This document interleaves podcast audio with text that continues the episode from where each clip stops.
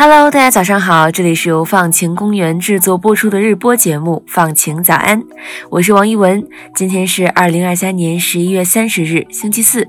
今天你的心情放晴了吗？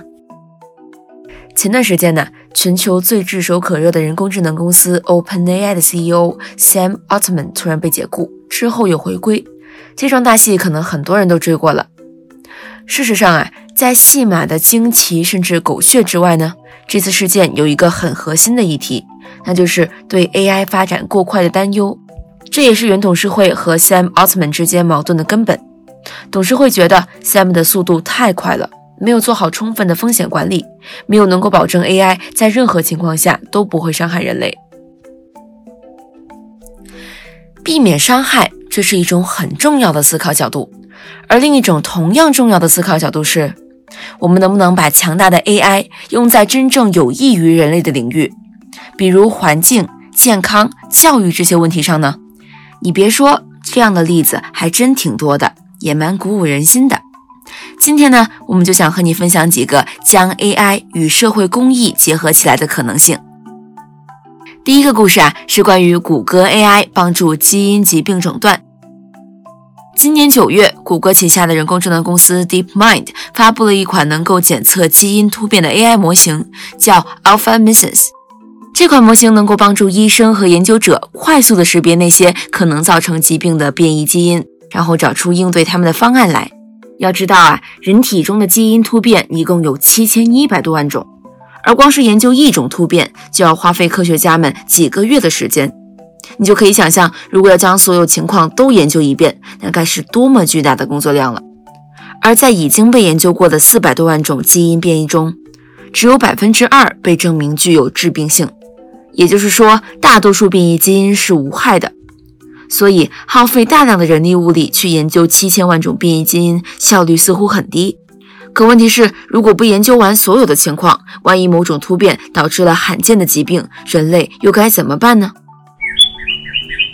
？AI 大规模的出现就很好的解决了这个问题。那么，AlphaMissions 具体是如何帮助科学家识别致病基因的呢？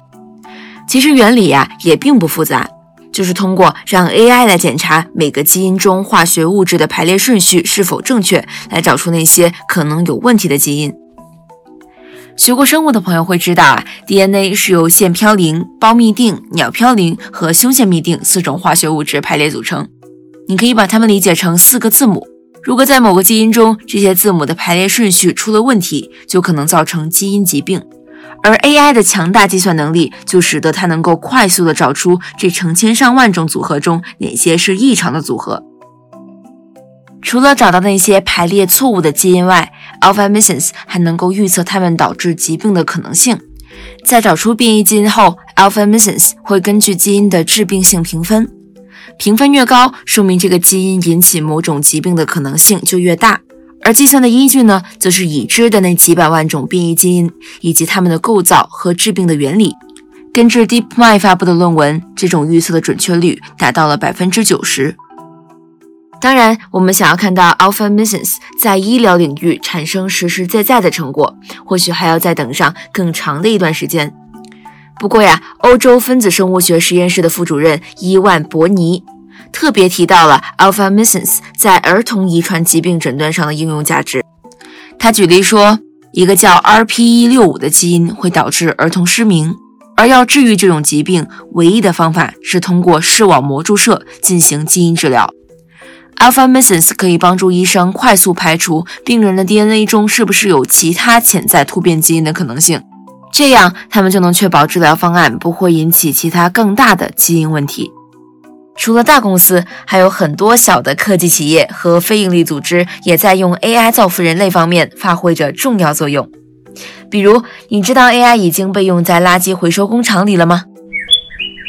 虽然垃圾回收已经有数十年的发展历史，但其实啊，直到现在，人类在这方面依然做得不怎么成功。比如，二零二二年，整个美国的塑料回收率只有不足百分之六。塑料回收的效率之所以如此之差，最重要的原因就在于回收人员无法将这些塑料细化分类。你想啊，在一个垃圾回收厂里面，每分钟就有数万吨的垃圾从流水线上呼啸而下，传统的回收方法虽然能够把塑料和纸啊、金属啊这些材料分开，但显然无法判断同样两个塑料瓶哪个是牛奶瓶，哪个是杀虫剂瓶。如果只有牛奶瓶呢？这些塑料瓶回收之后，当然就可以用来做其他食品容器。但如果里面混杂有哪怕一个杀虫剂瓶，你还敢把这些回收后的塑料用在食品生产线上吗？所以啊，这些无法被精准分类的塑料瓶，最后就只能被放弃。好在一些科技初创公司正在尝试用 AI 来解决这个问题。他们通过把大量塑料垃圾的照片投喂给 AI，让 AI 能够自动识别出每一个垃圾在材质、包装甚至标识上的细微差别。设计人员将这个视觉识别系统安放在一个类似抓娃娃机的机械臂上，再把机械臂安装在回收传送带上。每当 AI 识别出有可回收的物品，机械臂就会自动把这些物品抓取出来，然后放进相应的分类里。那这些 AI 的效率有多高呢？根据一个名叫 Everest Labs 的科技公司的数据，他们的感应相机每帧最多可识别二百个物体，只需要短短十二毫秒，AI 就可以识别出废弃物的类型和它们的包装材质。聊到这里啊，我们讲到了 AI 如何帮助人类、帮助环境。最后呢，我还想和你分享一个用 AI 来保护动物大象的故事。在过去的二十多年里，非洲的野生大象盗猎现象一直是世界环保组织们关注的重点。根据非洲野生动物基金会的统计，在非洲平均每年有多达三万五千头非洲大象被猎杀。从二零一九年起，一个叫非洲公园的非营利组织就开始尝试用 AI 追踪和预测大象们的活动轨迹，从而制定出更好的保护策略。保护员克林宁说：“追踪是我工作中非常重要的一部分，因为如果我们不知道大象在哪里，我们就无法保护它们，也无法为我们的工作人员提供安全的工作环境。”二零一六年以来，保护员们在大象身上安放了一百多个追踪传感器，每小时进行一次记录。在过去啊，他们最多能一次查看几天或几小时之内的数据点，而现在在 AI 的帮助下，保护员们就可以把数十万甚至数百万个数据点综合起来，用于分析大象群的长期行为。比如，保护员们发现呢，在加拿大国家公园比较安全的南部地区。大象往往会把更多时间花在休息或觅食上，而在盗猎频繁发生的北部，大象群却会把更多的时间用在长距离的迁徙上。随着时间的推移，不同的行为模式或许就会对大象种群的长期生存产生截然不同的影响。最直接的结果就是，如果某一天南边出现了大量盗猎者。那么这些大象逃脱捕杀的可能性显然就会小得多，它们就会更急迫的需要帮助。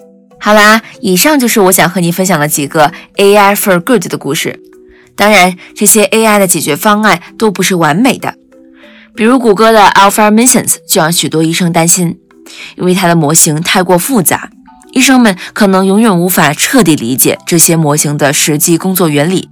他们真的能在未来的疾病诊断中相信它的预测吗？而对于垃圾回收 AI，它的缺点则是价格太过昂贵，短时期难以普及。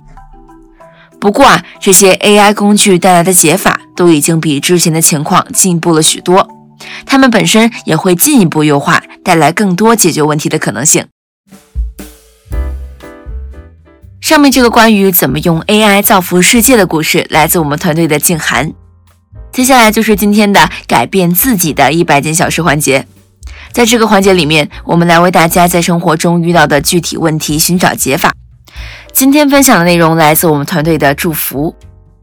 我们在生活中总是或多或少被批评有各种坏习惯，比如懒啦、乱啦、不专心啦，或是有各种负面情绪。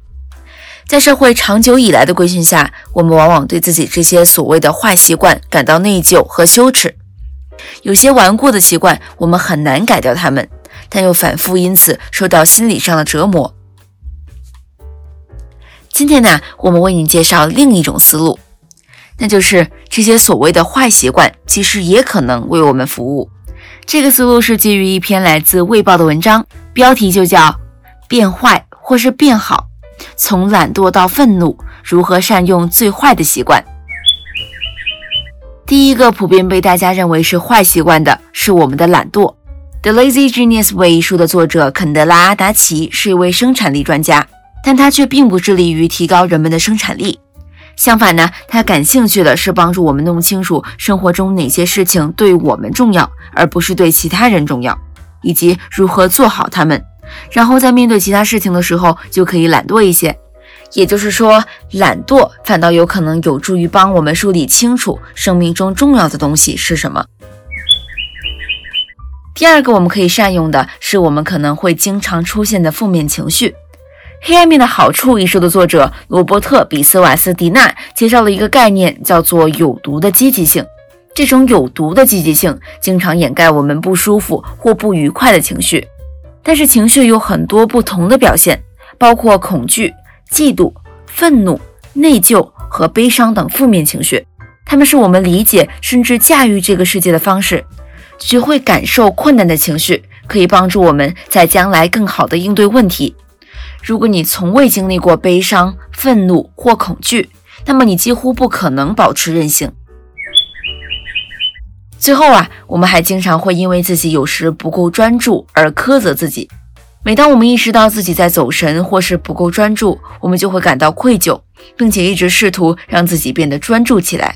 但事实上，无意识的走神状态有助于我们保持良好的心理健康状态。开车的时候听着音乐，散步的时候看看周围的人和环境，这种分散的注意力都和冥想一样，有助于我们的心理健康。除此之外，这种无心的状态还可能会激发出我们的创造性。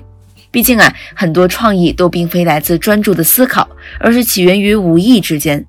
其实呀，这些都只是我们的个人习惯，他们对我们究竟有利与否，取决于我们如何看待以及运用它们。